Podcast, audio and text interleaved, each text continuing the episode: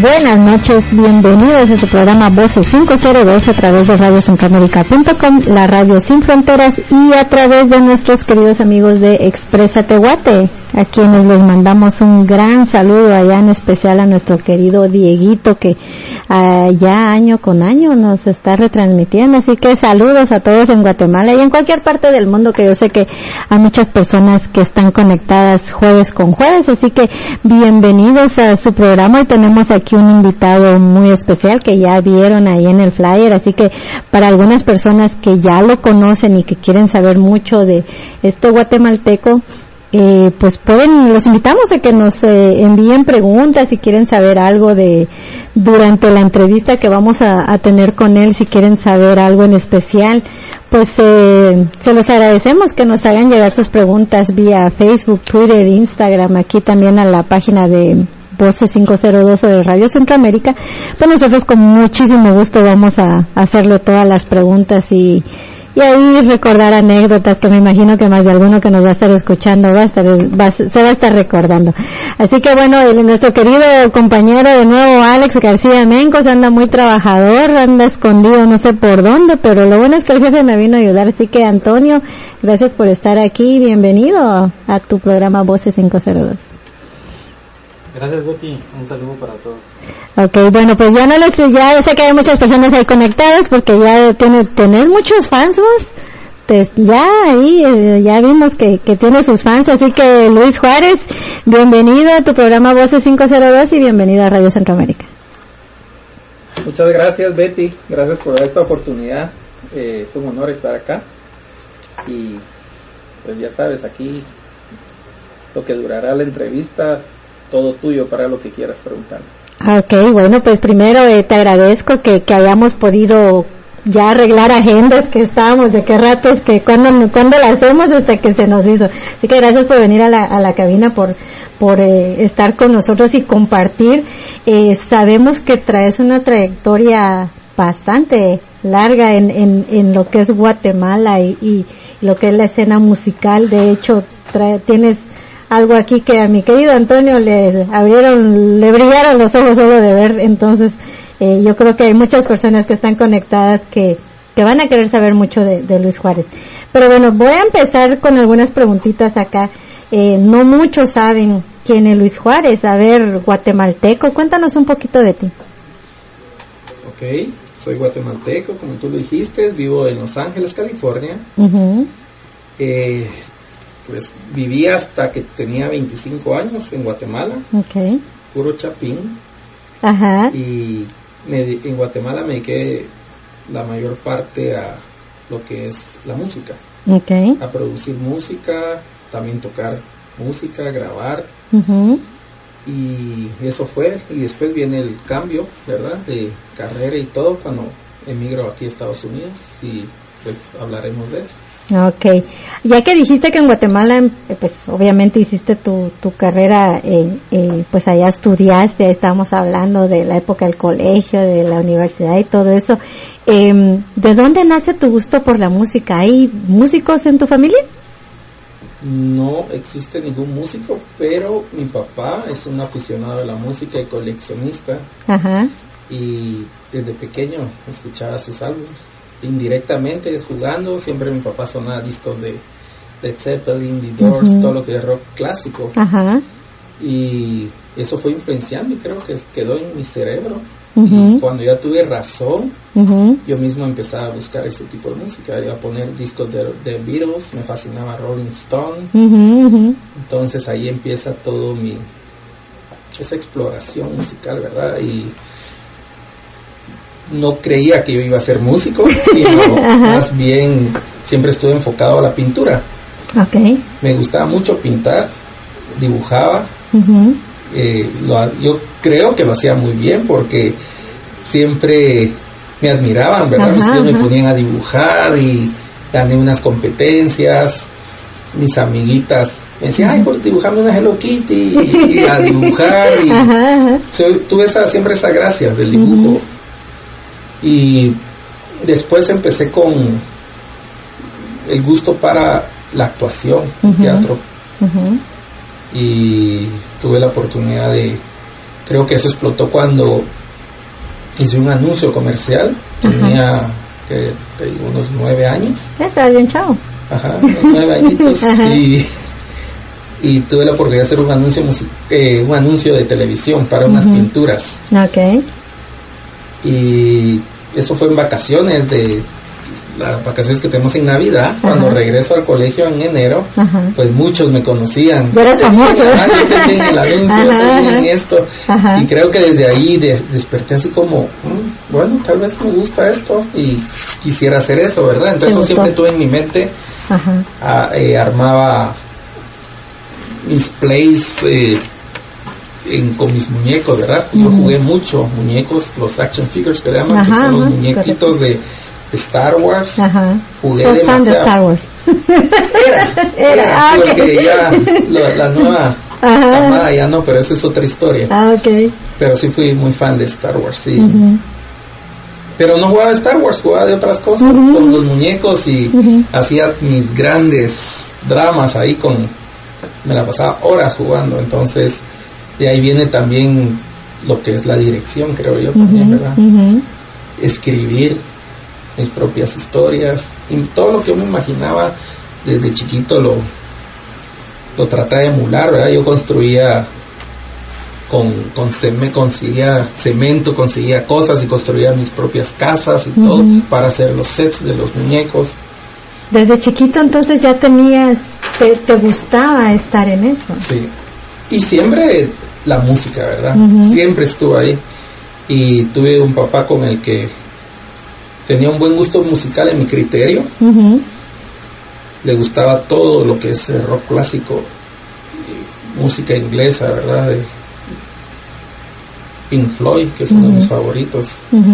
Y lo aprendí, y lo escuché por mi papá, ¿verdad? Me quedaba increíble cuando vi el video de The Wall, porque marca toda esa parte de dibujo también, de las caricaturas, la música, cómo crear un concepto audiovisual, que es en lo que estoy ahorita, y creo que de, todo ese revoltijo que te he contado, pues algo me llevó a ver a, que esté en este momento con lo que me gusta hacer, que es eh, realizar eh, cosas audiovisuales, en cortometrajes, videos musicales, anuncios. Y recientemente, pues vamos a hablar de eso, ¿verdad? Que es, ya estoy en la etapa final de mi película, de mi primer largometraje. Correcto, correcto. Pero ya que estábamos hablando así de, de, música, eh, ¿tocas algún instrumento musical? ¿A qué edad o, o a qué edad dijiste vos, bueno, porque dijiste que estuviste en, en, música en Guatemala. Quiero saber a qué edad dijiste vos, bueno, me gusta tocar ese instrumento o quiero probar tocar ese instrumento. Eh, ¿Cómo fue ese proceso de, porque estabas relativamente pequeño? Sí, fíjate que irónicamente mi papá me influenció mucho con lo de la música y todo eso, pero también de alguna manera me cortó alas mis padres, más que todo, me cortaron las alas en ese aspecto porque no me compraron el instrumento que soñaba día a día, que era la batería. Okay. Y yo quería, yo sabía que quería una batería desde que tenía, ¿qué? Seis años, ¿verdad? Ajá. Había una canción que me, todas las canciones que me gustaban era porque tenía algún punto de batería que sobresalía. Supuestamente a mí me gustaba mucho una de los Kiss por un redoble que hacían, me gustó mucho una de Black Sabbath que se llama Warpix por unos momentos de batería increíble. Entonces solo me quedaba pues imaginarme, escuchar los discos y empezar a tocar en el aire. No es hasta que yo cumplí 18 años, me gradué de la escuela, que mi abuelita me regala el dinero para poderme comprar mis, mi primera batería. Wow. Y ahí es donde ese mismo día nos fuimos con mi amigo, me capié del colegio. Para, ir, a comprar esa batería y la armamos ese día y ya estaba tocando en la tarde. Nunca había recibido clases, pero creo que estar escuchando tanto, imaginar y tocando con en el aire eh, fue mi escuela y el primer día yo estaba tocando los primeros ritmos y ya estábamos empezando a componer canciones con con, un amigo.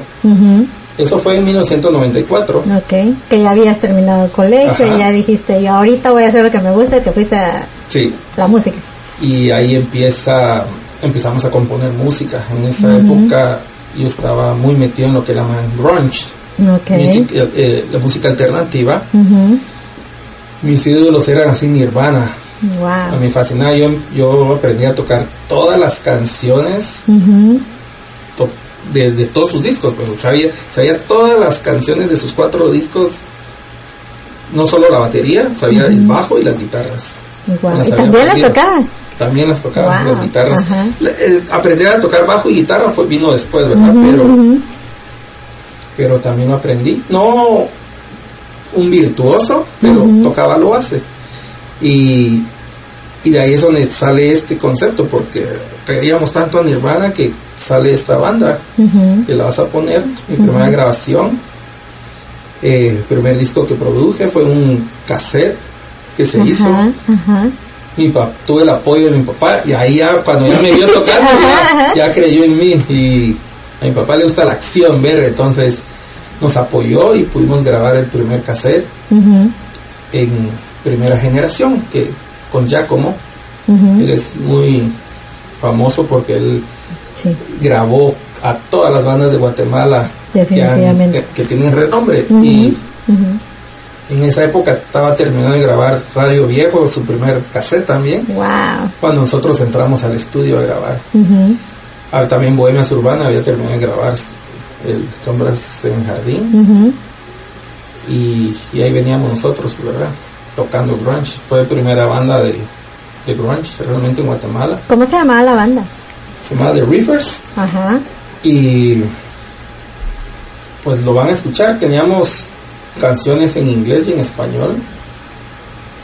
Por cuestiones como no sabíamos, éramos como muy inocentes, no logré capturar lo que quería, pero fíjate que yo escucho ahora a White Stripes, a, a bandas nuevas, y ese era el sonido que yo buscaba, como un sonido muy antiguo como moderno. y eso es lo que yo quería hacer realmente con, con ese, pero no, no, no, no teníamos el lenguaje todavía, cómo expresarlo, cómo y solo teníamos de referencia a Nirvana, Stone Temple Pilots, Smashing Pumpkins. Entonces, por ahí, por esa rama salimos y, y, es una de las canciones que van a escuchar primero, ¿verdad? Ok, ¿y cuántos integrantes estaban en la banda o quiénes más te... ¿Cómo, ¿Cómo decidieron armar esa banda y encontrar a todos? Solo éramos dos. Ajá. Que otro amigo que se llama Víctor Castellanos, con él empezamos a estudiar en primero básico desde el primer básico yo lo conocí y siempre con el sueño de, armar una banda, ¿verdad? Y de hecho armamos una disque banda cuando teníamos como 14 años de death metal. Que era así. y así, ¿verdad? Pero como no teníamos instrumentos, entonces el solo quedó en la fantasía. Y a mí me gustaba mucho el diseño, entonces yo diseñé una portada, hicimos un cassette y una vez conseguimos un poco de una batería que nos prestaron ahí a toda rota y él con su guitarra y me hicimos algo, ¿verdad? y, ese era nuestro demo y le hicimos nuestro cassette y todo. Oh, y yo creo que yo todavía tengo esa portada que... Pues wow. Y... Pero no diseñar en la computadora, no existía eso, era puro dibujando, y cortando cosas.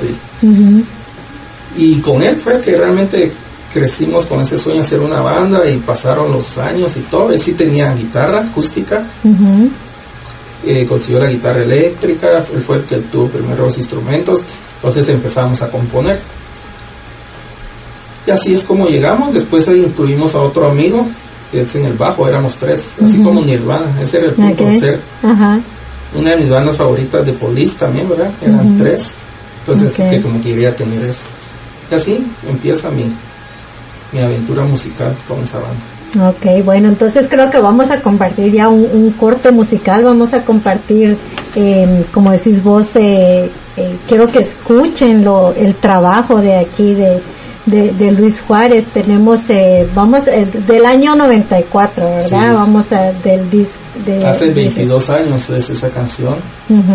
Y de hecho, esta sería la primicia en esa canción, porque esa canción nunca sonó en radio. ¿No? ¿En serio? La que sonó en radio fue una en español. Entonces, esta es la primera vez que se va a escuchar. Wow, bueno, pues entonces, ¿por qué no presenta la rola y nos cuentas un poquito también para que la gente escuche y diga es, esta rola? Y, y sí, gracias por la primicia también. Bueno, aquí les vamos a presentar una de mis primeras producciones en 1994, grabada en los estudios de primera generación con Giacomo Bonafina y es el trío llamado The Reefers.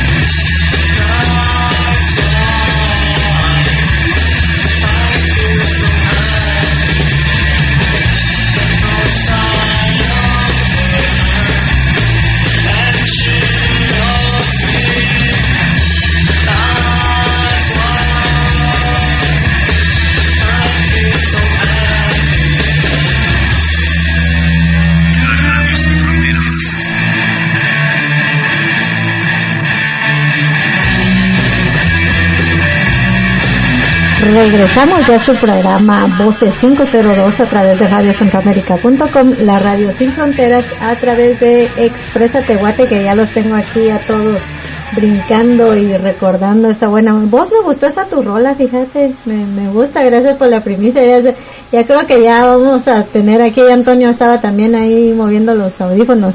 Eh, muy buena rola, felicidades. Me gustó. Gracias. Me gustó, qué, qué bueno que que sacar, eh, sacaste esto de nuevo, por, desempolvaste, desempolvaste, te lo agradezco que, que hayas desempolvado, porque imagino que Mara y Cuates han de haber dicho, wow, esta no la habíamos escuchado en hace cuánto tiempo. Sí, sí, de hecho, porque yo soy el único que tiene el CD, o sea, el máster.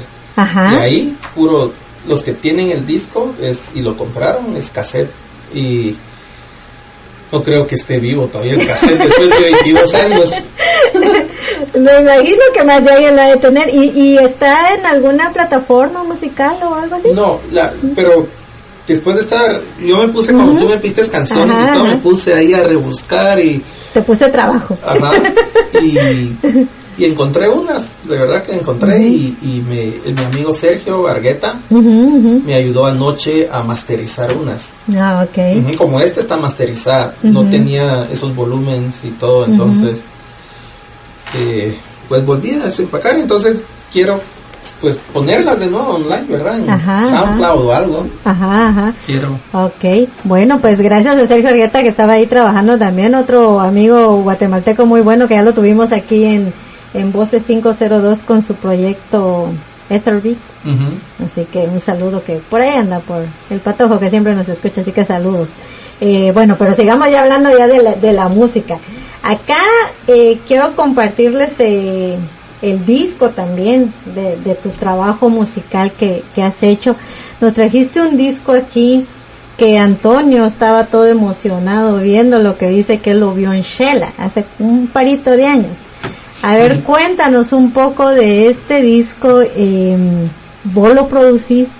produjiste ¿Qué bandas y cómo fue el asunto? Ok, eh, en 1996 armé un concepto que se llama simbiosis y la idea era que todos los que hacíamos, grabábamos discos, nuestro formato final era un cassette. Entonces como que era difícil que las radios la pusieran y vos le vas cassette y realmente se quedaba ahí y no le ponían Entonces dije, bueno, ¿por qué no reúno a unas 10 bandas chapinas y de las que empiezan a sonar y me gustan? Voy a invitar algunas y hagamos una recopilación y lo, y lo publicamos en formato CD.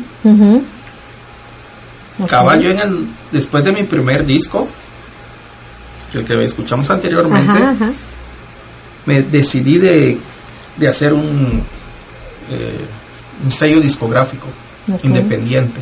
Bueno, no se puede hablar de independiente en Guatemala porque todos somos independientes allá, pero quería hacer un sello de productora y, y con esto editar este disco y sacarlo y distribuirlo.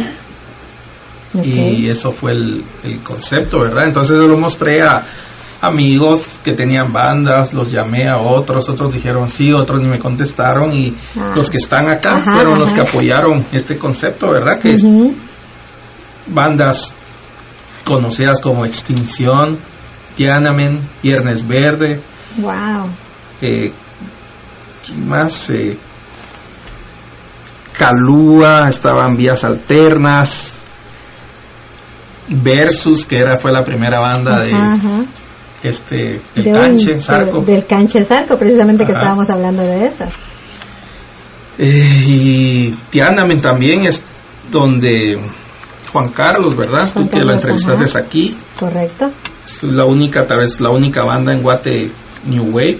Y ahí fue donde, ahí fue donde conocí a Francis Dávila, que ahora es un reconocido productor y DJ, ¿verdad? Correcto. Él tocaba batería en esa banda y este proyecto, eso fue lo que más me dejó. De una de las satisfacciones fue todas las amistades que hasta el momento, 20 años después, sigo conservando y somos muy buenos amigos.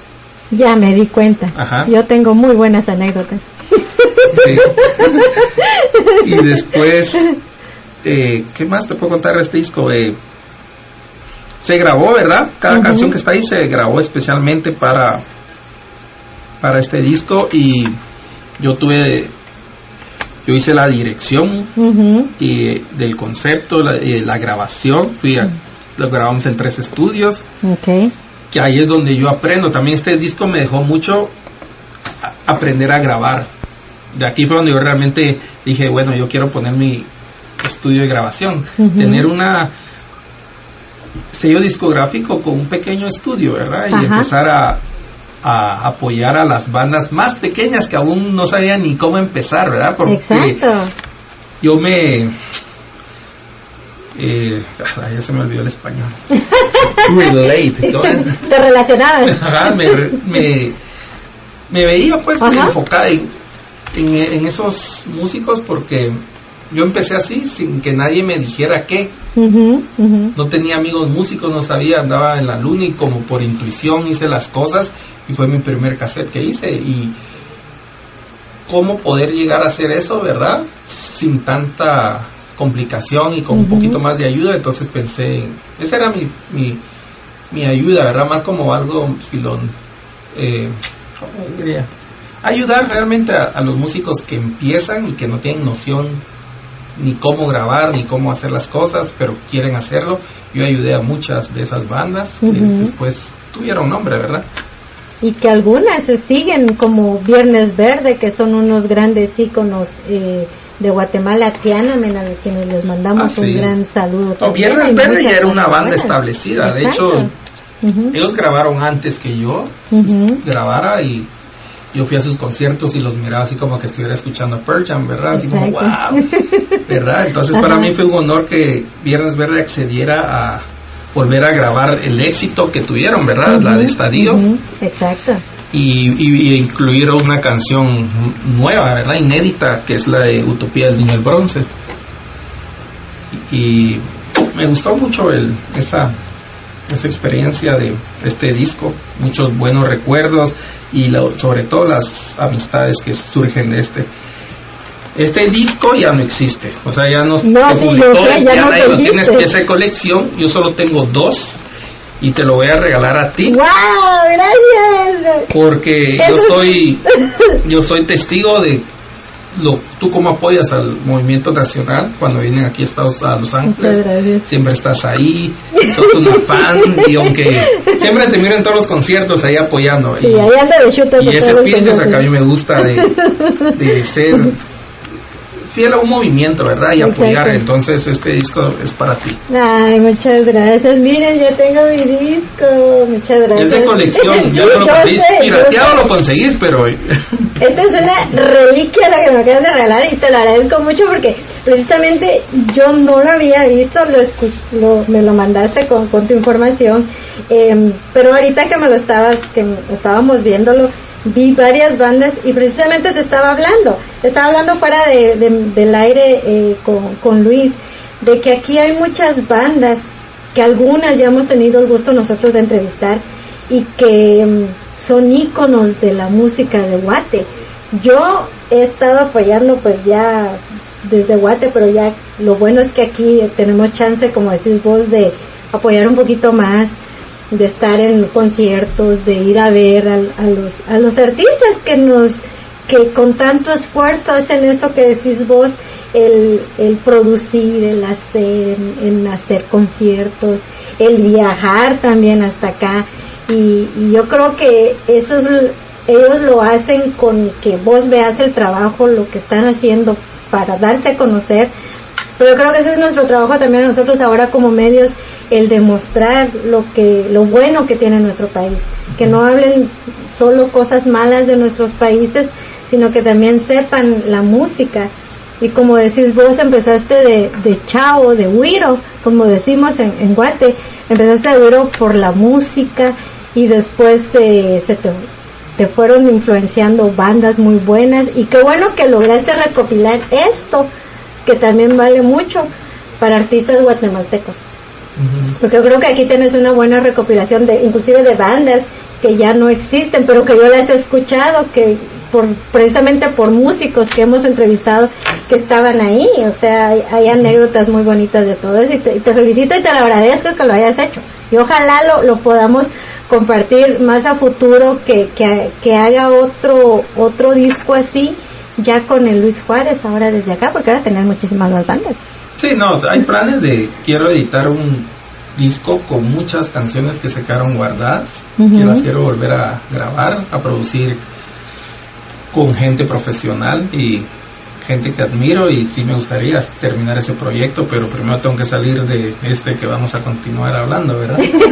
Así es. Bueno, ya ahorita ya vamos a, seguir aquí con las preguntas porque ya, ya aquí quiero saber más de Luis Juárez. Eh, ya cuando decides venirte de Guatemala para acá, eh, ¿es diferente la escena musical en Los Ángeles a como cuando llegaste a como está ahora? Eh, o sea, en lo personal, sí, yo cuando vine acá, esto es un monstruo. Correcto. Aquí tenés a los mejores músicos del mundo tratando de entrar a la industria. Ya en nuestro pueblito Guatemala, pues Exacto. Se tienen buenos músicos y todo, pero no existe la industria. Aquí la industria del cine y de la música existen desde hace ya casi más de 100 años. Correcto. Entonces el nivel que tenemos en todo, en lo administrativo, en empresas, corporaciones, es muy difícil que vengas vos solo a, ah, yo quiero tocar acá o ir a la disquera y tocar la puerta a ver si me hacen eso. No, o sea, aquí hay tienes que pasar por un por mucha suerte realmente y ver con quién te relacionas para poder entrar en la industria.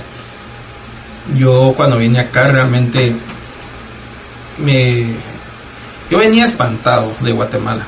O sea, yo vine huyendo de Guatemala por no quiero hablar mal porque tenemos que hablar bien de nuestro país, pero yo vengo de la industria, de una industria que no existe y aparte de esa industria hay robo, estafa, una competencia absurda y esa for, esa cosa de no solidaria me destruyó, ¿me entendés? O sea, con este disco Simbiosis a mí me estafaron, me robaron. Wow. Como después yo edité el segundo disco, no lo edité, lo publiqué y lo distribuí el segundo disco Viernes Verde que se llama Oscuro con mi disquera. A mí me robaron todo el dinero de ese, ¿verdad? Los distribuidores de Guatemala. Entonces yo de todos estos discos no recibí ni un centavo, más bien perdí dinero. Cuando yo ya sacó ese disco ya estaba pirateado, ¿me entendés? Entonces eh, salí muy decepcionado de Guatemala por Cómo, cómo, cómo, se ven, cómo se hacen las cosas, ¿verdad? Amigos, muy buenos amigos, no me quejo, es lo bonito de, de ese disco de que y de mi experiencia como músico en Guatemala son los amigos que hice. Y hasta la fecha sigo en contacto con ellos y, y estando aquí me traje a mi esposa, a mi hijo.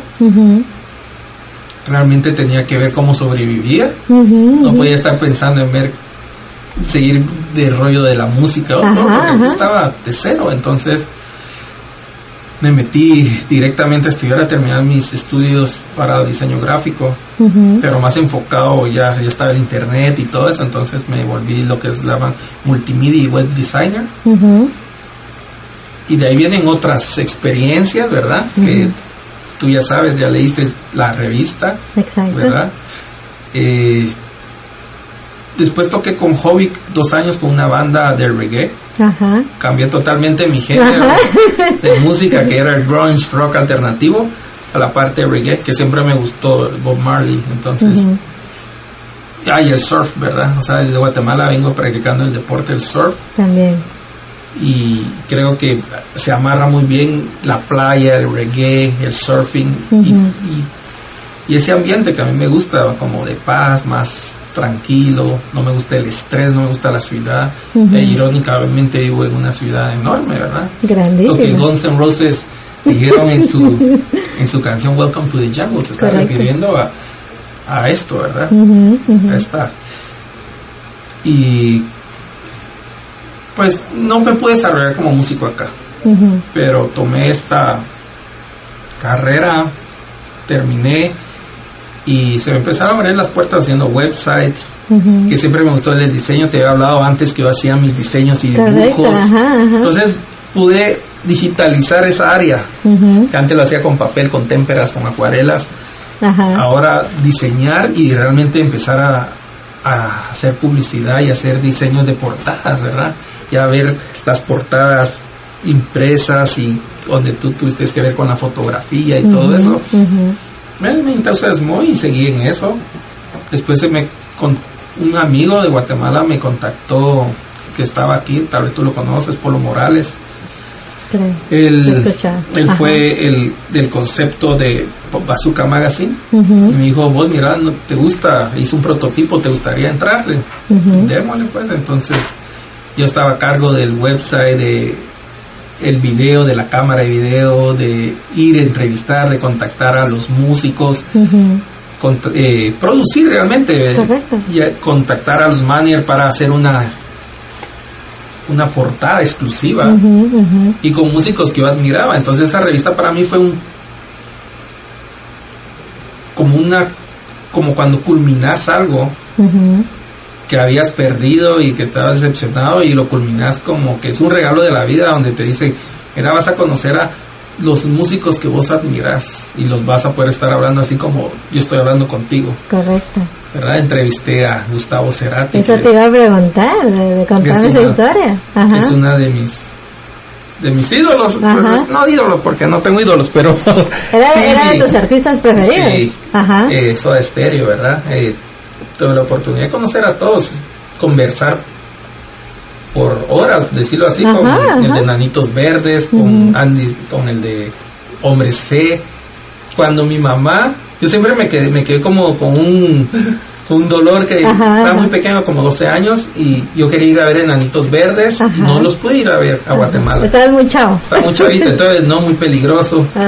Después llegó Hombres G, no, no puede ser. En el 88, 89 llegaron muchas bandas de ese rock en español a Guatemala. Y yo, pero con Bazooka Medicine fue como la cura, la curita que te ponen en la llaga, donde, bueno, no los vi en esa época, pero ahora los vuelvo a ver y ahora hasta hablo como que estuviera hablando con un amigo, ¿verdad? Exacto. Entonces tuve, eso me gustó mucho de esa revista. Eh, lamentablemente quebró porque todo ese cambio que hubo cuando cerró Tower Records, que era el que la distribuía ah, en cinco estados. Entonces quebró y solo se quedó digital, pero ya la gente ya no empezó a pagar anuncios y todo eso. Y Entonces yo ya ya venía en ese proceso de lo, de lo que es video production. Ahí es donde donde digo que me voy a meter a estudiar Mira, aquí me estoy saltando un poco, porque también en esa época... en esa época los secretos y las anécdotas de qué es lo que queremos saber. en esa época de la revista, que fue el 2000, del 2004 al 2006, siempre tuve esa picazón, o sea, aquí desde que vine yo, Hollywood, ¿me entendés? Estoy, donde, está Hollywood. Exacto. Y cuando yo venía a visitar a mi mamá, que mi mamá vivía acá y yo vivía con mi papá en Guatemala, me gustaría ir a Universal Studios, porque era como esa parte de la actuación, de las cámaras y todo. y dije un día, tengo una foto, fíjate que hasta la tengo, tenía que unos 15 años, y me tomé una foto eh, donde dice Universal Studios, y atrás de la foto yo puse con, con Marcador. Con marcador. Esta va a ser mi casa, puse, ¿verdad? y después, años después, resulta que estaba estudiando en New York Film Academy, en los backlots, que has visto cuando vas en el trencito que vas viendo el oeste que Nueva York.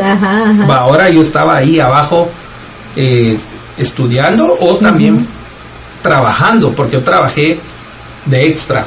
en muchas películas. Sí, eso es lo que vi, que, que estabas de extra en muchas películas. O sea, entonces, como que ahí también dije, oh, quiero ver cómo se hacen las películas, quiero ver la actuación y quién quita, como cantinflas, siempre andando ahí. Me agarraron un par de veces y tengo una línea, tengo dos líneas en dos películas, en una, pero en la que más eh, se llama Scholar of Scoundrels, el, que, el actor que sale en Napoleón Dinamita, con él tengo una línea así, ¿me entiendes? Donde me dirigen, donde estoy en el set, yo así como parado, ¿y qué hago aquí, verdad? Pero así me pasó por andar ahí de metido.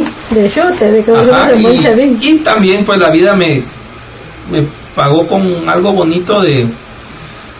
O sea, Dios me permitió poder... Eh, sanar esas frustraciones que yo traía de Guatemala, de no haber podido hacer las cosas. Exacto. Y me las puso ahí. Y verme en la pantalla, en el cine. Ajá, Fue como, wow, en serio, lo pude hacer. Ajá, definitivamente. Lo cambió la situación de que lo de, lo de la actuación y todo eso me dejó como de, importar más que yo no soy muy bueno en el inglés, aunque he sido bueno en los idiomas. Sí lo hablo, pero no para actuación, entonces eso yo ya lo vi, yo sabía mis limitaciones y más me dije, no quiero estar atrás de cámaras, quiero hacer películas. Entonces ya me empezaba, desde el 2004 ya me empezaba como a visualizar haciendo eso, con la revista empecé a usar las cámaras, a filmar, a editar y, empezar a, experimentar que era la producción, producción de video. Y poco a poco, ¿verdad? En el 2005 empecé ya con mi primer curso y así fue, hasta que en el 2008 me graduó, ¿verdad? De, la Academia de Cine. Y es donde digo, bueno, aquí llegué, todo lo que yo hice antes, música, diseño, todo me ayuda a ser un buen director. Como desde el momento que armas la escena, sé en mi mente cómo tiene que sonar la música, sé el tipo de colores para la fotografía, por el diseño gráfico, me dio mucha la previsualización de todo entonces, por algo pasan las cosas, ¿me entendés? A veces yo me frustré, no pude ser músico, después no pude ser actor, después no sé qué, pero al final llego a este punto de mi vida donde digo, esta es realmente mi pasión y quiero empezar a hacer cine. Eh, no solo porque eh, por años he hecho cosas desde documentar una boda, desde hacer un anuncio de televisión, desde videos musicales, pero lo que nunca había podido y quería hacerlo es hacer una película entera, ya como director. Exacto. ¿Verdad? Y eso es en lo que estoy ahorita. Ok. ¿Qué te parece si nos vamos a otro corte musical? Porque yo quiero que estén escuchando la buena música también de, de, lo que de lo que me acabas de regalar, este gran regalo que, que de hecho me, acabas de dar. Entonces, ¿por qué no nos vamos a un corte musical y, y, sí que escuchen las personas de algo de música también? Y sí, también. ¿cuál, ¿Cuál quieres escuchar o que te pueda contar algo? A ver, eh, tengo mi listado. que te habla? A ver, ¿qué querés que, que, nos suene? En Guatemala toqué con una banda que se llama Bufones, toqué la batería. Fue la primera banda en poner un video musical en MTV Latino. Wow. En salir. Ajá, ajá. Entonces, eh, esta es una de las canciones que grabamos para este disco de Simbiosis. Se llama Caballitos de Mar. Y espero les guste. Ok, vámonos a un corte musical.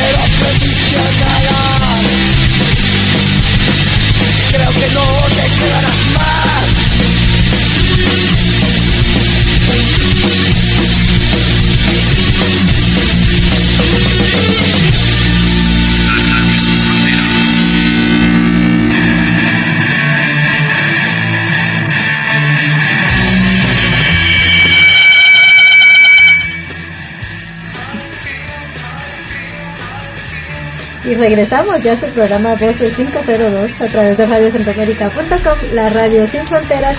a través de Expreso Tehuate. Un saludo allá a mi querido Dieguito que siempre jueves con jueves nos está escuchando. Bueno, ya regresamos aquí de, nuestro corte musical, ahí donde me, te imaginé a vos, Luis, moviendo la cabeza como lo hacen todos los chavos ahí y dándole dura esa batería. A ver, ¿qué te recordaste de esa rola que acaba de sonar? Lo que me acuerdo es que cuando salí del estudio no me arrancó el carro. y estábamos en la zona 1. Wow. Y eran como las 2 de la mañana y tuve que llamar a un mi amigo que siempre me sacó de penas, Luis Mariano, saludos. Saludos Luis Mariano, buena onda. y eso es lo que me acuerdo de eso, pero sí, no, sabes que esa canción la grabé, solo armé la batería, me senté y la grabé de un solo. ¿En serio? Allá no hice más tomas. No sentí que esa era la toma por la agresividad que, que proyecté y seguimos grabando guitarras y voces y todo y en un día, en una noche eh, completamos esa canción. Wow, muy buena rola por cierto, sé que ya saben ahí qué fue la anécdota después de grabar esa, de esa rola. bueno Luis, aquí ya como vamos paso por paso aquí de, de todo de todo lo que de todo lo que te ha pasado. Eh, Veo que en el 2009 le, le diste vida al iPhone Festival. ¿Cómo y dónde nació esta idea? ¿Fue difícil llevarla a cabo? Fíjate que en el 2008 yo me gradué de la academia. Ajá. Yo aprendí a filmar en las cámaras de cine que se usan en el cine, Panavisión 35 milímetros, editar, todo lo como se hace el cine de aquí, de Hollywood.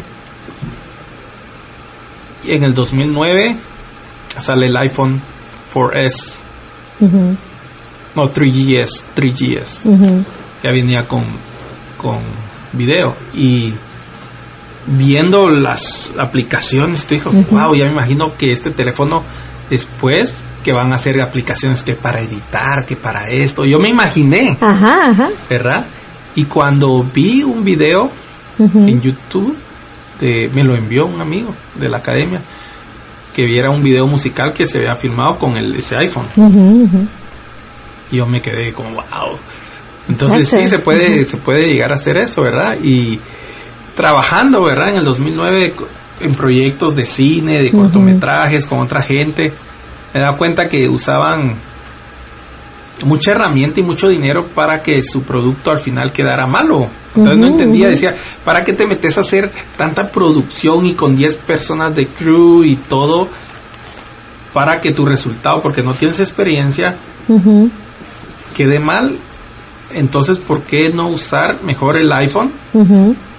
Haces lo mismo, tal vez con, con limitaciones, pero por lo menos vas a previsualizar tu idea y te vas a entrenar para no gastar ese dinero y que sea como una escuela haciendo las cosas.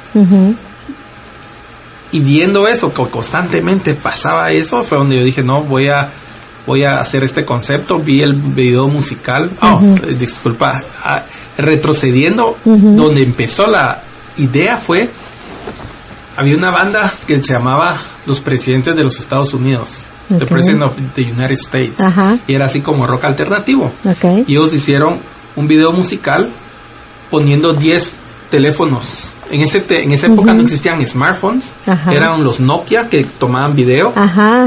Entonces se grabaron con como con 10 en, una tabla pusieron los 10 teléfonos y después lo editaron de una manera bien creativa. Esos pedacitos de video. La banda era bien famosa acá, ¿verdad? En MTV. Entonces yo me quedé con eso, ¿verdad? A la que excelente poder hacer algo solo con teléfonos. Y quedó ahí, porque eso fue como en el 2003 o 2, no me acuerdo. Y ya con esto saliendo de la academia y viendo que el iPhone traía ya eso, dije, no, hay, que hacer algo.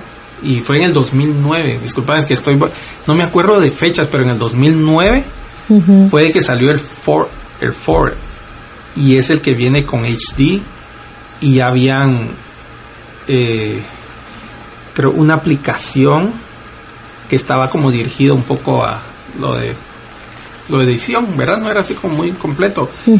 Y eso fue lo que dije, no, esto va, va a crecer. Entonces voy a abrir este iPhone Film Festival, específicamente con iPhones, porque existía el Mobile Film Festival en Francia. Diferentes marcas de teléfono.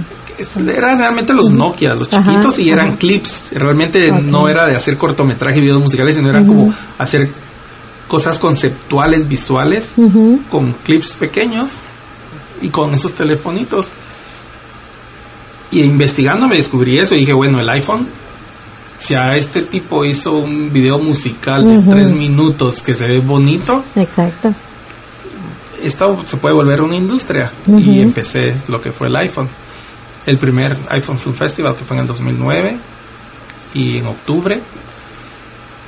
Y pues como no, no, no tenía publicidad ni nada, pues yo mismo llamé a los a los filmmakers del, video, lo contacté a otro como y los solo tuve tres submissions de videos. Pero ya preparándome para el 2010, porque dije en el 2010 sí le voy a entrar con publicidad y, hacer esto más grande. Y tomó mucho mucha expectativa, conseguí patrocinadores y sí ya me empezaron a enviar eh, y, de hecho me empezaron a hablar filmmakers y o gente que, que no sabía nada de eso y, estar como, como profesor, ¿me entiendes? Explicándoles, mira, pues si haces esto. Entonces empecé a recibir bastantes videos, no tan buenos, otros buenos, y, empecé a armar como un grupo que se empezó a volver mi... Eh, ¿Cómo dirías las palabras? Eh, mi, mi página internet, mi comunidad, community, es la palabra, mi comunidad online, donde yo respondía a miles de preguntas, cosa que ya no hago porque ya me quedé así como no más. preguntas que Me hacían de todo, y, me la pasaba horas contestando, investigando.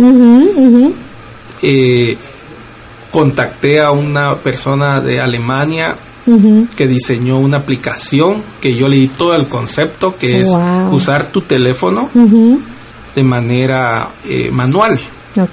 Donde podías eh, cambiar la exposición, eh, podías hacer muchas cosas. No quiero entrar en tema técnico, pero podías usar tu teléfono ya más manual y se llamaba Almost DSLR. DSLR son las cámaras de fotografía y video.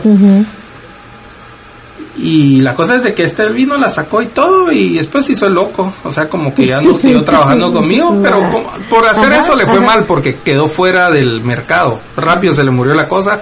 Después viene otra persona con otras ideas y más renovadas que se llama Filmic Pro. Ya con este ya pues ya hice más amistad y todo, increíble. Después me enviaron prototipos de cosas, de unos lentes y me empezaron a enviar cosas, ¿verdad? y como gadgets. Exacto. Y pedirme el feedback, que qué pensaba de esto, el otro. Entonces empecé a ver que, esto estaba creciendo y creciendo. Y también yo hice unos cortometrajes como ejemplos, hice un mini documental también para poner de ejemplo, ¿verdad? Cómo es que se podía usar estos teléfonos y, y ver y que vieran realmente cómo servían y cómo, qué utilidad tenían tan grande.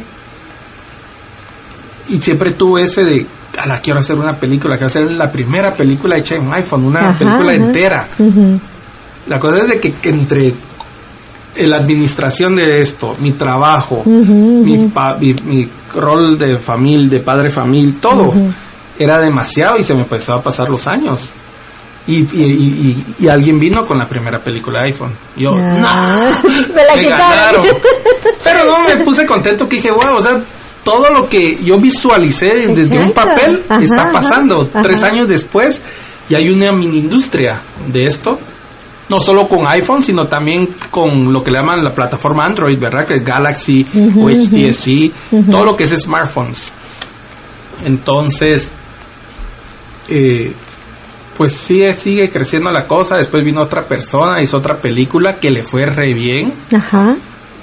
Que estuvo en Cannes, en Sundance. olvídate, le dieron un, una, un auge a eso. Entonces dije, no, ahorita es el momento.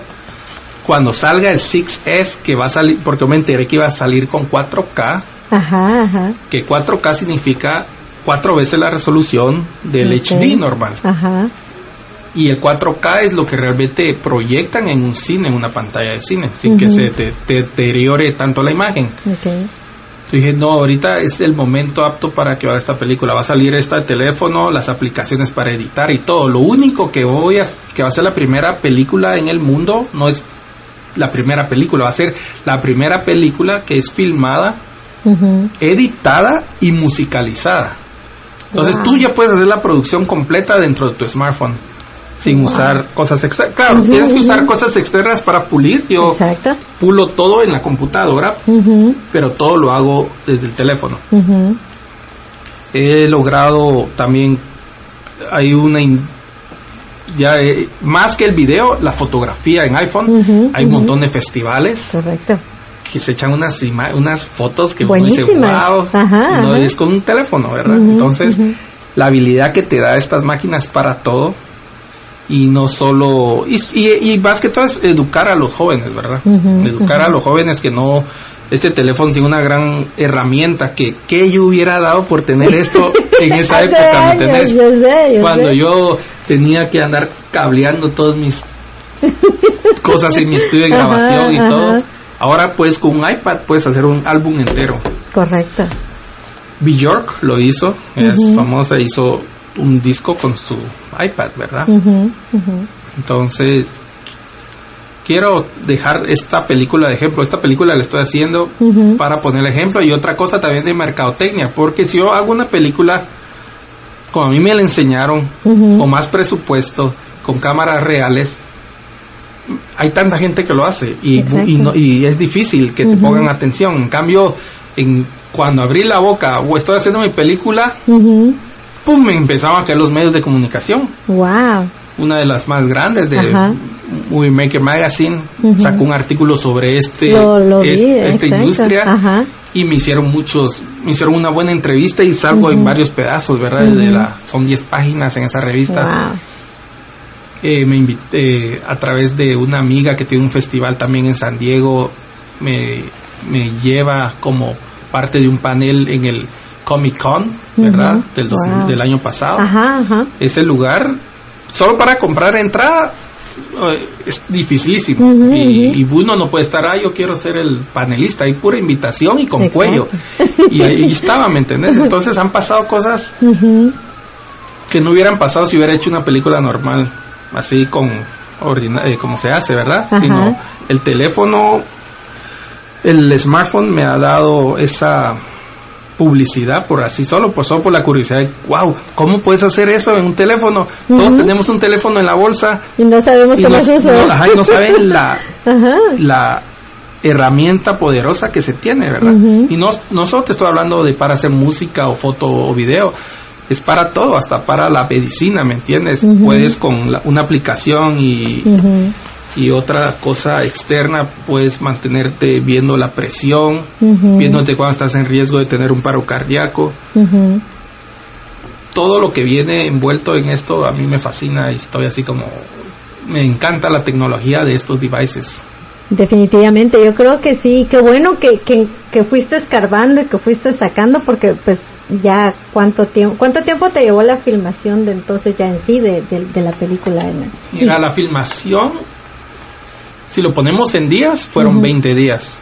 Wow. Pero yo tuve tuvimos un problema cuando la íbamos a hacer los 20 días consecutivos.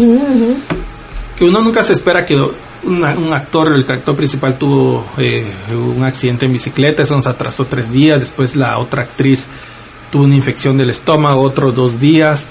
Y poco a poco fueron como pasando cosas. Después el actor se cortó el pelo. Tuve que esperar que le creciera.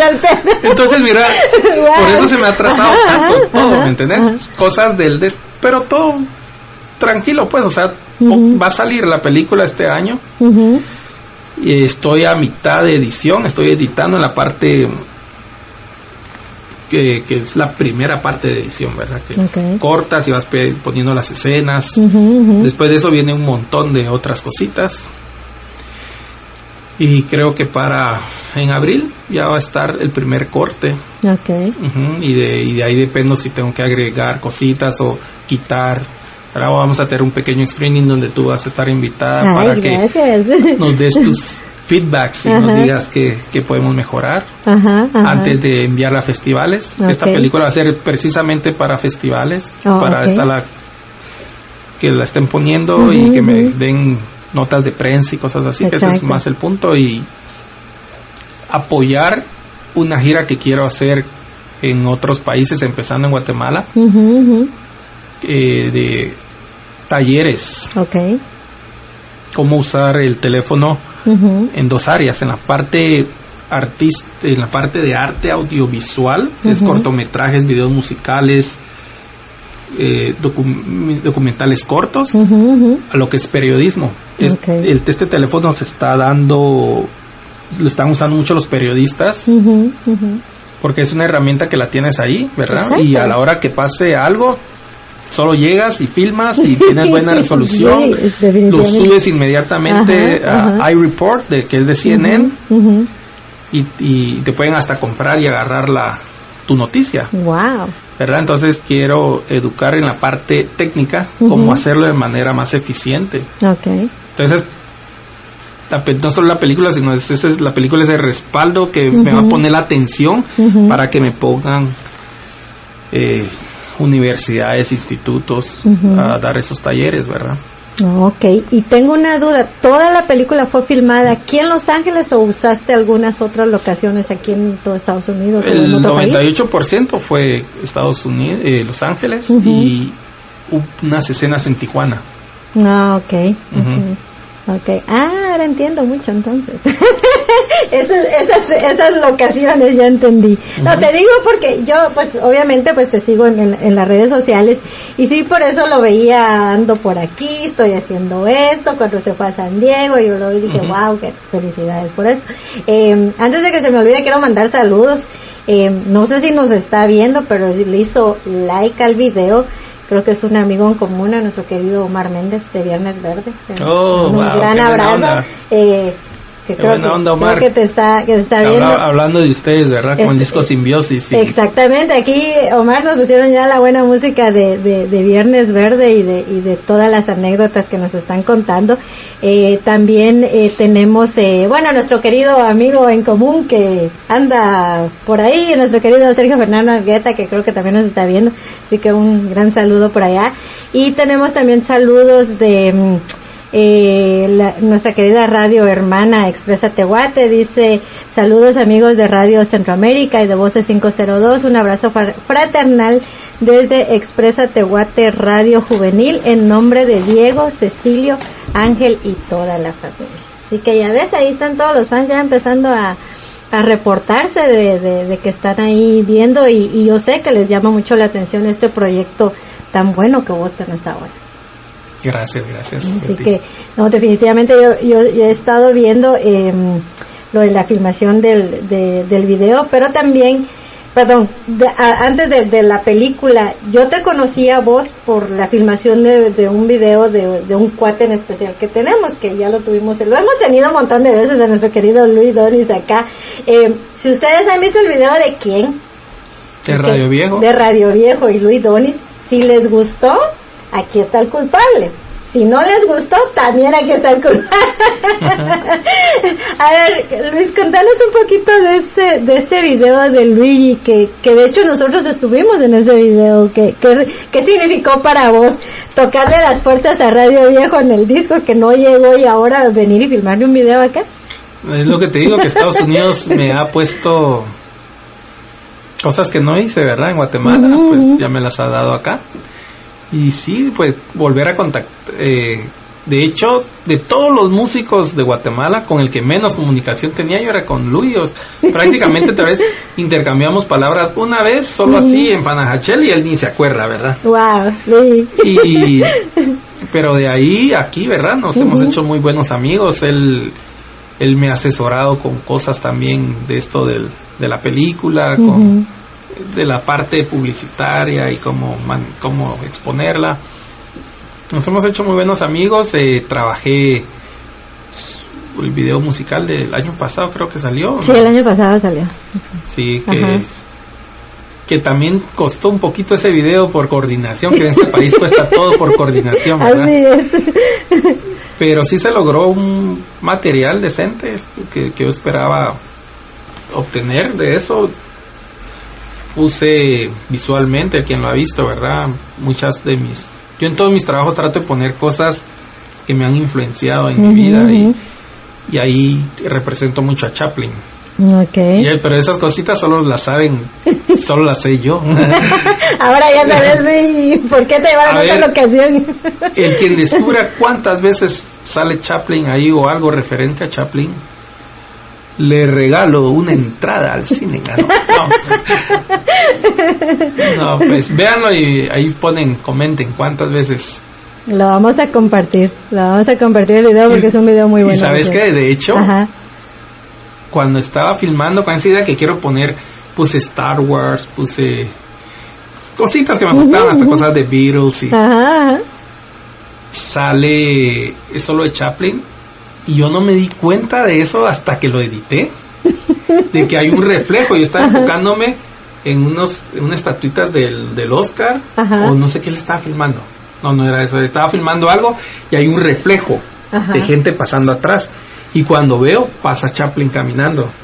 De los que están ahí pidiendo dinero. De los que están Pero en el, eso no lo planeé yo.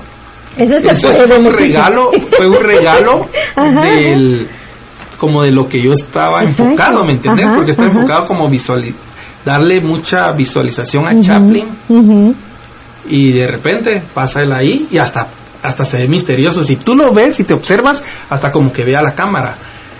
Y yo me quedé, wow, qué increíble, porque nunca haber hecho esa toma produciéndola sería complicada, porque es en el reflejo. Exacto. De, tú estás viendo la vitrina y es en el reflejo de toda la gente que pasa, más estás viendo a Luis tomándole foto a algo de la vitrina. Exacto. Entonces esa composición de, de reflejos o sea, eso lo tienes que programar muy bien y con Definitivamente, Pero fue un regalo de la vida que me que sale ahí caminando, ¿verdad? Wow, así que vean ese video, un video muy bueno, de hecho, con unas locaciones muy lindas de aquí de, de Los Ángeles. De hecho, el, el también fue filmado en, conciertos reales de Luigi aquí en Los Ángeles, California. Sí, todas, las, todas las tomas que están ahí en vivo fueron eh, tres, tres conciertos. Tres conciertos, definitivamente, sí. Yo estuve en todos, así que ya ven, yo me sé ese video. También ustedes colaboraron. Nosotros colaboramos, sí. El, ahí fue donde yo te conocí. Sí, definitivamente sí, ahí me conociste. Y la idea era usar, el video era otra idea, era usar realmente green screen, eh, pantalla verde, y para después con la computadora ponerle unos backgrounds artificiales pero no surgió así porque el que no lo iba a hacer se regresó a Costa Rica. entonces, ya me recordé quién entonces ya no, ya no, lo podíamos hacer y porque no uso ese programa de After Effects y eh, se cambió y pero dejé una escena porque dije, no, hombre, qué trabajar nos echamos ahí, ¿verdad? Ajá, sí. Haciendo como, pretendiendo el concierto y todo. Dije, no, hombre, aunque sea una escena pequeña, se tiene que hacer y ahí quedó esa, donde tú estás ahí saltando. Ahí estoy saltando, de hecho, sí, ahí, ahí hicimos nuestros nuestros, uh, ¿cómo se llaman? Nuestro granito de arena, todo, todos los cuates ahí que, que estuvimos eh, compartiendo y, muy lindo video, por cierto, te felicito, lo vamos a compartir, es el video de quién, de Luis Donis y su radio viejo, que se produjo, se hizo aquí en, Los Ángeles, California, así que muy, muy bueno. Pero bueno, que yo aquí tengo más saludos, aquí estoy viendo quiénes más están conectados. Em, tenemos eh, Verónica Reina, a nuestro querido Mar Méndez, a Cecilio Martínez, a nuestro querido Francisco Páez de Malacates aquí, eh, también a Beatriz Varías, que creo que también es amiga en común aquí con nuestro Sergio Argueta también. Tenemos eh, personas que solo le hacen like, no sé si nos están viendo, pero un saludo para todos que ahí están metidos en el chisme viendo aquí toda la información que, que, que aquí Luis nos está contando. ¿Qué te parece si nos vamos a otro corte musical? Porque pues yo también quiero seguir oyendo música. Ok, de este tema te puedo contar que yo tuve un proyecto que aún siento que tengo que tengo que editar un disco con ese proyecto, se llama Polvo Cósmico. Okay. La banda. Ajá. Esta banda es musicalmente es completamente inusual de Guatemala. Por eso que no éramos ni conocidos y no hicimos mucho. Participamos en el en el tributo a Luis Nahual, el que se, el que se, se, editaron dos CDs, ¿verdad? Con todas las bandas y nosotros salimos ahí de chutes. con una canción que un, un disco de 1981 que como me gustó de Alice Nahual, fue el primero que escuché, creo que es el primero Alice Nahual, en el 1981.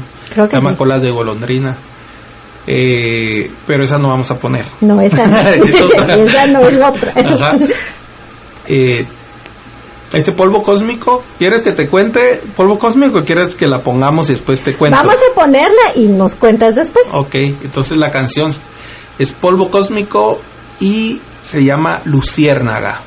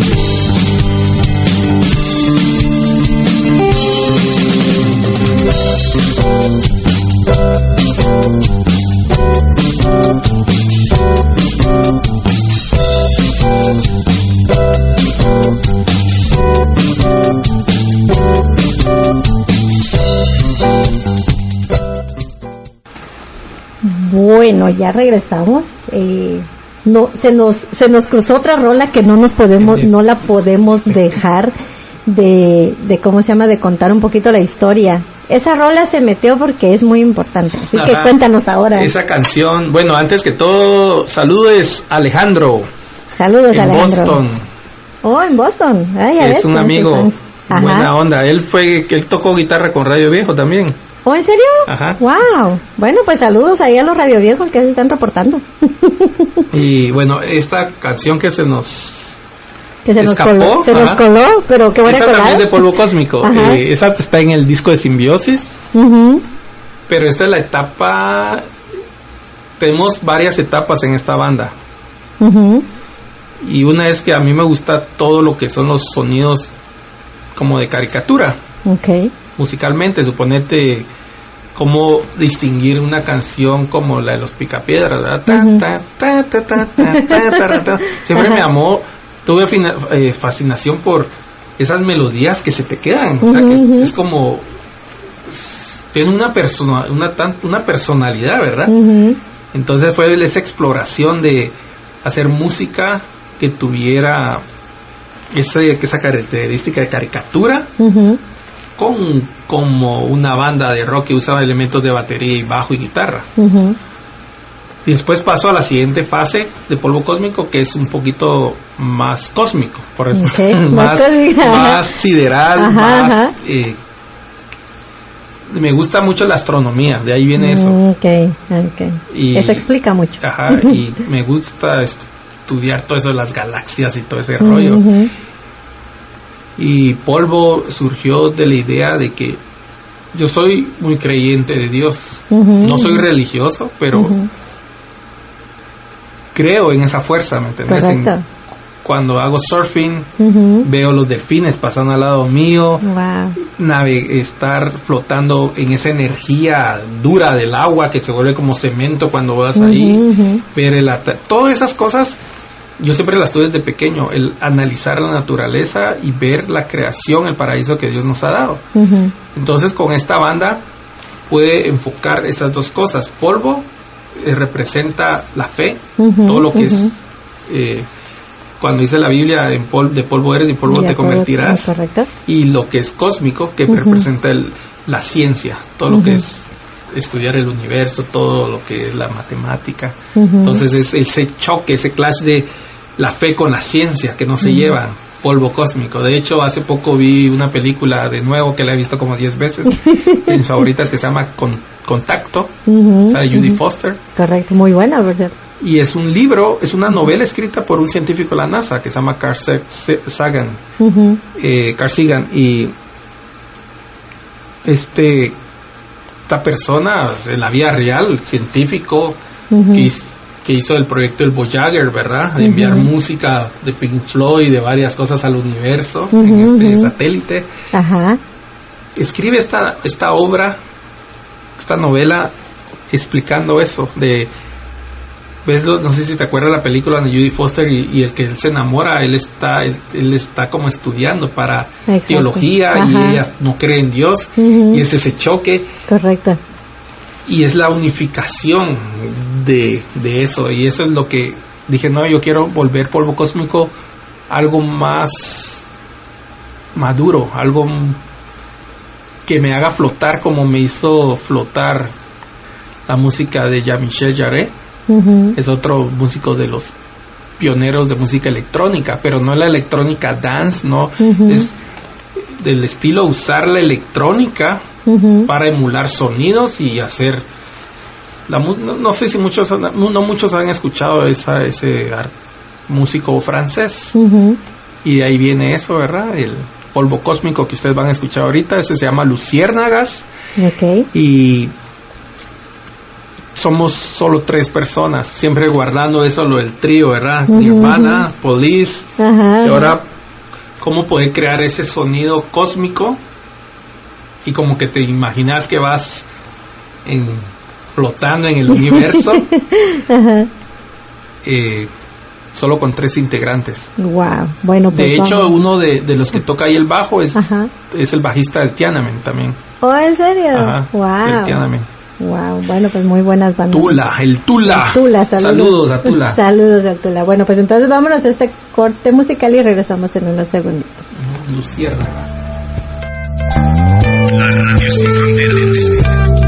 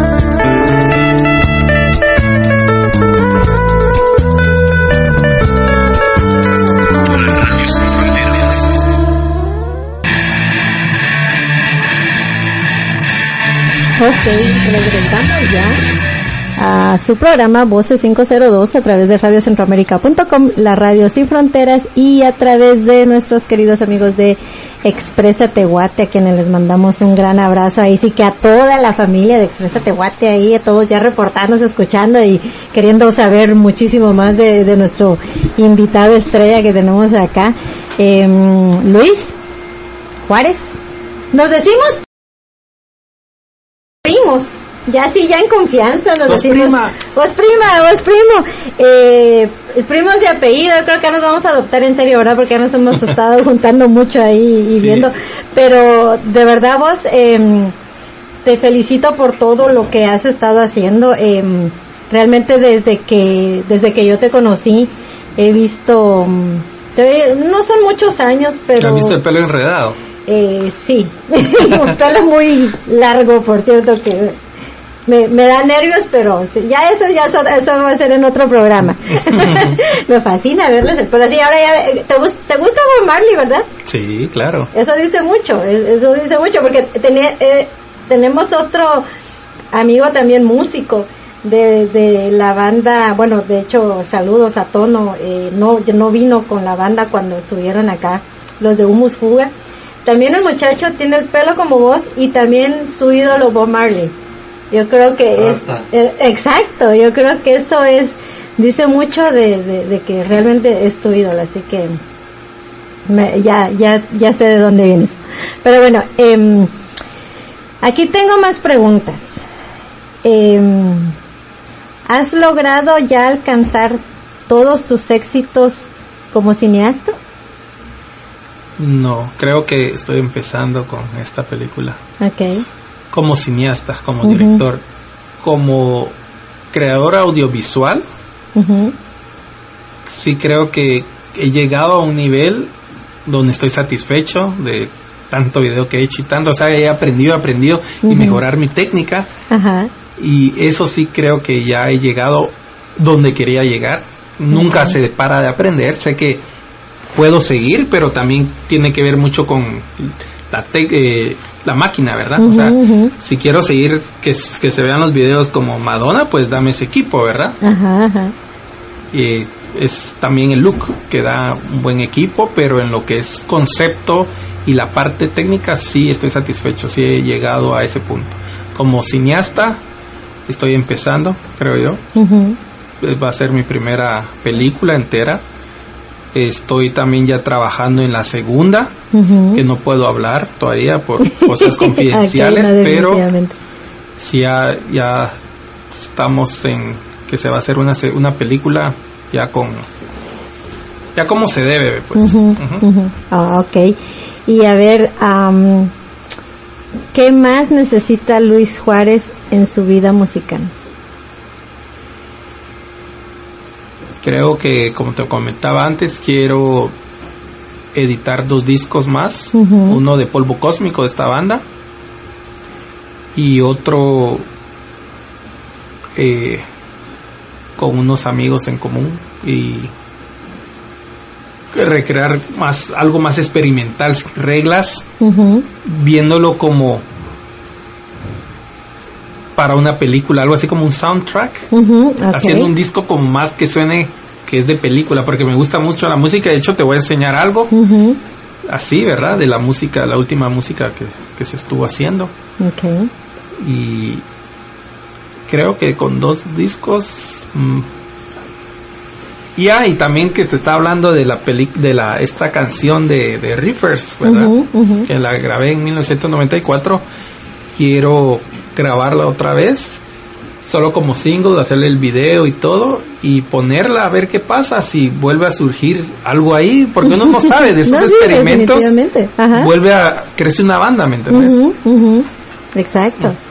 Entonces yo creo que vamos a ver más seguido a Luis Juárez ahora en videos, en música. Y si ustedes lo ven, véanlo bien, ahí está. Ya lo, le pídanle el autógrafo, porque yo de hecho se lo voy a pedir aquí en mi disco, porque realmente es una persona que, que realmente eh, nos ha aportado mucho al- a la música también de, así como este, este disco tan bueno. Yo creo que vienen más, más todavía y sí, estarlos haciendo porque sí lo, lo necesitamos para que todo esa, eso esté guardado y que de aquí en unos 15, 20 años, tus hijos igual estén haciendo lo mismo. O, A ver, ya, yo conozco a tus hijos, ahí los he visto en, las redes sociales, ya ven que sí, los reviso de vez en cuando. ¿De tus hijos hay alguno que esté ahí con el gusto musical? Eh, mira, el primero aprendió a tocar muy bien piano, piano clásico, tocó batería, empezó, a tocar guitarra, pero tal vez como uno siempre se arruina, no sé, uno siempre arruina las cosas cuando es el primer hijo, porque estás aprendiendo, ¿verdad? estaba más joven, más inmaduro, entonces siento que tal vez le puse mucha presión sobre la música y tal vez ya no siguió por ese, pero él, tenía un talento para la música y aprender, es como lo que a mí me costó en seis meses, lo hice una semana, ¿verdad? Wow. Y sí, han tenido una influencia musical, él es el que sí considero que el que tiene el gusto similar al mío de música. A veces lo escucho en su cuarto y está escuchando música de mis bandas, pero él ni sabe, ¿verdad? Después yo le digo, ah, esa es tal banda, sí, me dice. Y, o sea, no es porque yo se las haya metido, sino es que tal vez las receptan y van explorando ahí, ¿verdad? Y mis otros hijos, eh, que uno salió bien beisbolista, ¿verdad? él dice que quiere aprender batería, nunca se ha hecho. Y mi otra hija, que es la gimnasta, es la que siento que más tiene tira eso porque siempre me ha pedido un, un violín. Entonces yo quiero hacer lo que hizo mi papá. no le voy a comprar el violín para que cuando ella se lo compre lo agarre con pasión. No son bromas. no, le tengo que comprar el violín. Ya tiene 11 años. Eh, quiere aprender a tocar eh, batería desde una vez que los llevé a Guitar Center. Y les empecé a enseñar unos, unos ritmos. Ajá se quedó fascinada con la batería también. Wow. Ajá, y el más pequeño, que tiene cuatro años, también se le siente, yo le pregunto qué quiere tocar, y él sí no me ha visto tocar batería todavía. no, te no porque yo la batería ya tengo cabal como antes que él naciera, que dejé, ya no tengo el, la batería está guardada en el garage Wow, hay que desempolvarla entonces. Sí, lo quiero hacer. La verdad que sí. Okay. A ver a quién de todos vuelve a, agarrar eso de la música. Así es, bueno, yo creo que ya con los con los hijos, yo creo que vas, puedes armar hasta la banda musical ahí, ya les haces el video, de ahí hasta la película, yo creo que vamos a sacar algo bueno ahí. es que, es que eh, eh, he visto a tus hijos en, en, en, sus redes sociales que los pone, de hecho al, al baby creo que fue el último que, que al único que conocí, me encantó y, y me imagino la, la energía que esos niños como a veces se heredan entonces por eso no no me, no podía quedarme con la duda de preguntarte a alguno de tus hijos y ya ves, todos traen el, gusto musical por eso. Y el surfing también, quieren. Y cuando es verano, siempre nos vamos y agarran los boogie boards. No las surfboard, pero los boogies que son los pequeños y están ahí intentando y haciendo, ¿verdad? O sea, que tienen eso también, el amor hacia la playa. a mí siempre me ha gustado ese contacto con el agua. Okay. Ok, bueno, pues entonces muy bien. A ver, a Luis, y antes de, de, irnos, porque pues sí, lamentablemente se nos termina el programa, pero nosotros felices acá queremos seguir. Eh, ¿qué, ¿Qué le recomiendas tú a todos esos jóvenes, en especial a los guatemaltecos, que muchos nos están viendo, muchos nos están escuchando, que, que al igual que vos eh, hicieron un poco de todo en Guatemala? ¿Qué consejo les puedes dar para que sigan los sueños y lleguen en algún momento, así como pusiste en esa foto, esta va a ser mi casa, eso se te dio. Ahora vivís aquí en California, aquí en Los Ángeles. No dejar de soñar, eso es el, lo primero, porque si dejas de soñar, nada va a ocurrir. Si todo lo todo piensas que es imposible y a muchas personas les gusta usar la palabra ser realista. Creo que ser realista es la palabra que te va a matar todo. Yo siempre he sido irreal. Claro, hay precios que pagar, porque sí, sí, a sí me ha costado. Yo no manejo un Porsche todavía, ¿verdad? Sí, a mí me consta. entonces hay cosas que tenés que dejar a un lado. En este país es más fácil hacerte cosas materiales, ¿verdad? Es un país fácil en, pues te endeudas y haces esto, haces lo otro. Pero no quiero perder mi enfoque en lo que he tratado de hacer durante todos estos años y en el futuro eso viene por añadidura, haciendo mis películas. Y no, no es enfocarse, no es enfocarse, soñar mucho y, y acción. En la, en la Biblia, a mí me gusta leer la Biblia. Como te digo, no soy religioso, pero me gusta estudiar la Biblia y dice la fe sin obra es muerta. Correcto. Y dice cómo agradar a Dios con la fe. O sea, ¿qué es la fe? Es algo que no ves, pero sabes que está ahí. Y cuando sueñas y pones esa fe en ese sueño, sabes que va a llegar en algún momento. Pueden pasar 10 o 20 años, como me pasó a mí, pero va a llegar. No es, es, no desmayarse, es continuar sobre cualquier cosa que a uno le digan y no envenenarse con el sistema del mundo. Porque eh, con el sistema te va a hacer que la casa, que esto, que aquello, y te va a gustar más lo material. Y si te llenas de eso, olvídate. O sea, en las artes no funciona eso. En las artes funciona, por eso tienes que ser como medio bohemio, ¿me entendés? Para poder navegar en esta sociedad consumista, materialista. Y, y eso me ha ayudado, lo de Dios, porque Dios es eso, es no te enfoques en lo material, eh, busca lo primario, ¿verdad? Disfrutar lo que tenés adentro y y si cuando esto un artista me lo un pintor un músico alguien puede congeniar conmigo de que tenés que tener esa, esa táctica es un tacto espiritual esto. El arte es algo espiritual no es algo físico. O sea claro es algo físico porque lo interiorizas pero empieza de adentro de, de esa parte abstracta que no entendemos qué es y esos son los sueños. Visualizar hacer. Y eso es lo que puedo, lo único que les puedo decir. Eh, no, no hay reglas, no hay métodos, todos los caminos somos, son distintos. Dice que por más iluminado que sea algo, un, el paso de una persona, si vos lo seguís, te vas a perder. Cada quien tiene que encontrar, esa es la parte de la vida, cada quien tenemos que encontrar nuestro rumbo, que es lo que nos hace al final de cuentas feliz, satisfecho, nunca vamos a ser feliz en totalidad, pero sí se puede sentir esa paz. No, pues muchas gracias por el mensaje, muy bueno por cierto, porque sí definitivamente em, los sueños se cumplen, los sueños se pueden alcanzar, sin imposibles que sean, tan con, eh, o sea, uno se, uno se pone el límite, pero lo puede pasar del, del posible al imposible. Entonces creo que dijiste algo muy importante, no dejar de soñar, porque los sueños te llegan a cruzar esa meta entre lo imposible y lo posible. Entonces sí, definitivamente. Eh, no, pues muchas gracias. No sé si tienes saludos ahí para alguien más en especial que Aquí antes de que se me borren a mí también, eh, dice Carlos Simón, un saludo, ah, un saludo para usted, don Carlos Simón, gracias por estarnos escuchando. Eh, dice que está aquí en Los Ángeles y que nos está mirando. También eh, hay, hay, otra fan que aquí, uh, yo a todas mis primas, los artistas que entrevistamos y todo siempre se vuelven fans, así que ya te van a andar siguiendo por ahí. Dice abrazos al joven que está contigo. Entonces, eh, un abrazo de, parte de mi prima, que de hecho está aquí en Los Ángeles también, y que también conoce a Radio Viejo y le fascina Radio Viejo. Así que aquí, e, ese es el secreto aquí de, de Voces 502, que empiezan a apoyar a todos los artistas también. Eso es lo bueno que, que tenemos que estar apoyando. A ver, saludos ahí que tengas escondidos eh, para alguien en especial, que no se nos queden, porque después me regañan que todos los saludo.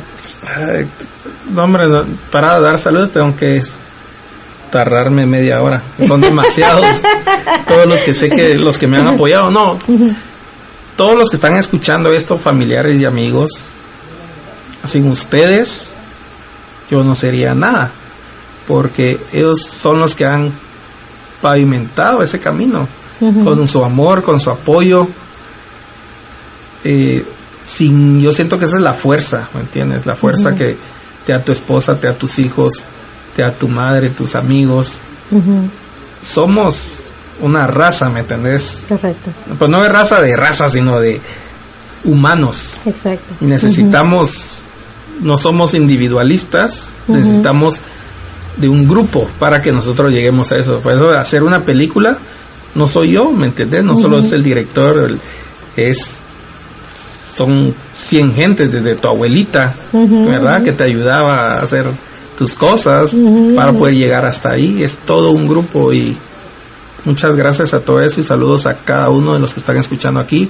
No puedo decir nombres porque no quiero dejar a ninguno de mencionar, pero cada uno sabe. Eh, un abrazo y saludo con mucho amor a cada uno de ustedes. Gracias por el apoyo. Gracias, Betty. Gracias por eh, eh, apoyarme en esto. No, es, es un gusto. Eh, como te dije desde, desde un principio, también gracias a vos por hacer lo que estás haciendo. te hemos ido viendo crecer poco a poco. Cuando seas famoso, lo vamos a hacer oficial primos para que me, lleves ahí a, a, tus películas y todo, y cosa que está grabada.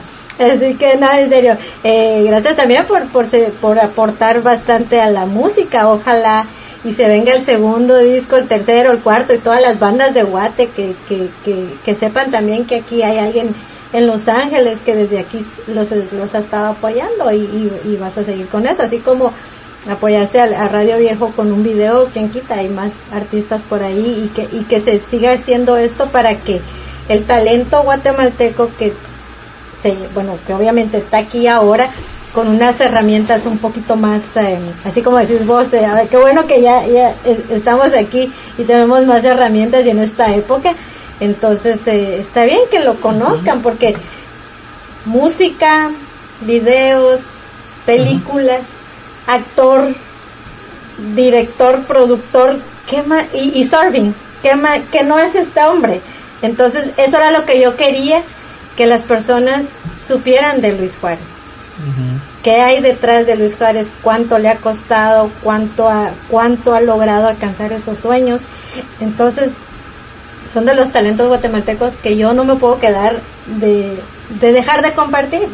Muchas gracias. Entonces, te lo agradezco que hayas venido, que nos hayas dado tu tiempo, que hayas estado aquí contándonos muchas anécdotas, muchas cosas eh, y sí, ya sabes, Radio Centroamérica y en especial Curso 50 es tu casa para cuando tengas más proyectos y quieras venirlos a presentar, pues traigas el otro disco o mira muchacha, hice esta película o, les presento este nuevo proyecto. Nosotros con mucho gusto aquí vamos a estar y te vamos a seguir apoyando. Muchas gracias Betty, gracias por abrirme las puertas de tu casa. No, ya sabes, es un gusto. Y nos vamos a ir con otra rola, pero nos vas a contar la historia porque después de esa ya no vamos a regresar. Entonces así quiero que escuchen eh, eh, que él nos él escoge una rola de, del para que nos cuente también la anécdota eh, y ahí la historia o lo que querrás o a quién qué sabes de tantas vos sabes mucho de tantas bandas de Guate así que mira hay, de hecho hay dos canciones que oh, vámonos vámonos con doble entonces me parece claro claro. Ok Mira, eh, la primera que se va a sonar ahorita es de un proyecto, es el último proyecto que me apoyó mi amigo, muy famosito ya, que se llama Francis Dávila. Saludos a Francis. Y él fue el que me introdujo, yo a escuchar la música electrónica desde chiquito con este artista francés, pero meter los dedos ya en la, tecnología electrónica Francis Dávila fue el que me introdujo a, a ver cómo era eso y quitarme un poco el prejuicio, porque también tenía yo un poco de, de prejuicio siendo rockero de lo que es la música electrónica nueva, ¿verdad? Que es el dance o el house. Y encontrarle eh, ese sabor, ¿verdad? O sea, por él hemos ido hasta conciertos juntos. Cuando empezó todo el movimiento de raves, cuando el eh, Chemical Brothers, eh, Prodigy, o sea, un montón de bandas, ¿verdad? De, que empezó con eso y él fue el que realmente me metió en eso. Y él me apoyó estando acá y viendo que yo estaba en otros rumbos. me dijo, hagamos algo. Ahorita que estoy aquí en, Los Ángeles, tratemos de hacer algo. hagamos algo. Que sea, a mí siempre me ha gustado lo tocado también, guitarra y eso, pero con, con un corte electrónico. Entonces, dijo, ok, hagamos este proyecto que se llama The Tenus Reflect Motion Project. Y eso viene de lo que es el cine, o sea, de lo que yo me imagino el, el, el- el rotor del proyectando en un vidrio y ese reflejo tenue, ¿verdad? De ese movimiento que da el film. Entonces de ahí viene toda esa estructura de nombre que se lo puse y él, yo con unas ideas en guitarra acústica y él un sampler con un keyboard se los trajo de Guatemala Ajá. me empezó a enseñar y, y a armar eso, ¿verdad? A armar eh, con samplers este concepto que ambos pues conjugamos. Que de hecho él es el productor realmente de la canción porque yo no sabía nada de la electrónica. yo solo, él, él me agarró mi, Ajá. mi concepto musical y los adornitos que tenía y él me la fue armando y me gustó. De hecho, esta canción está en una escena de la película La Casa de Frente. La usaron para eso. wow. Donde las prostitutas le están soplando el humo a ajá. Y lo peor, y la ponen en esa escena que a mí no me gusta ese rollo de la santería y todo eso, ¿verdad? Ajá, ajá. Pero bueno, ahí la pusieron y Ujú. para que la haya visto. Se llama Trópico Angular. Ok. ¿Y la próxima? Oh, y la próxima es de una banda que también toqué, Ujú. que se llama P al Cubo. Ok. Ella es- ya era una banda formada y nos conocimos. Uy, de verdad que ni, no hablamos de eso. ¿Verdad? Yo tenía un estudio de grabación que se Ajá. llamaba Huevófono. Ajá. Hay tiempo, ¿Qué ¿no? nombre tal? Sí, sí, hay tiempo todavía para Ah, ok. Entonces, eh, Huevófono le puse porque todo mi cuarto de ensayo estaba puesto con los famosos cartones de huevos. Ah, Porque eso quiebra el rebote. Ah. Entonces te- yo le puse mi protector. huevófono, mi estudio, Ajá, ajá. y ahí tenía un home studio, ¿verdad? Con ocho canales y grababa, grabé a varias bandas ahí. Y, una, y esta es una de esas canciones que grabé ahí, por cual yo conocí a esta banda, que les grabé seis canciones, un demo de seis canciones. Ahí toca la batería el Guille, que era de Viernes Verde, Ajá. Y después de eso que hicimos, grabamos eso, yo me quedé como baterista de esa banda Ok. se llama P al Cubo. Después eh, ya me salí, ya me enfoqué en polvo cósmico y fue cuando ya me vine para Estados Unidos. Y esas, pues escúchala, P al Cubo, Modern Natura. Pero vamos a empezar con la de Tenus Reflect Motion Project. I wish you, wish you, wish you. ya vieron, mi inglés no está bueno, ya, pero ¿Verdad? Ok. Bueno, pues entonces los vamos a dejar con estas rolas de, de que ya aquí Luis presentó. Y pues bueno, nosotros ya no regresamos porque ya pues ya nos vamos, los dejamos con buena música y los esperamos el próximo jueves, ya saben, eh, su programa Voces 502 a través de radiocentroamérica.com, la Radio Sin Fronteras y a través de nuestros queridos amigos de Expresa Tehuate. Así que eh, hasta la próxima semana.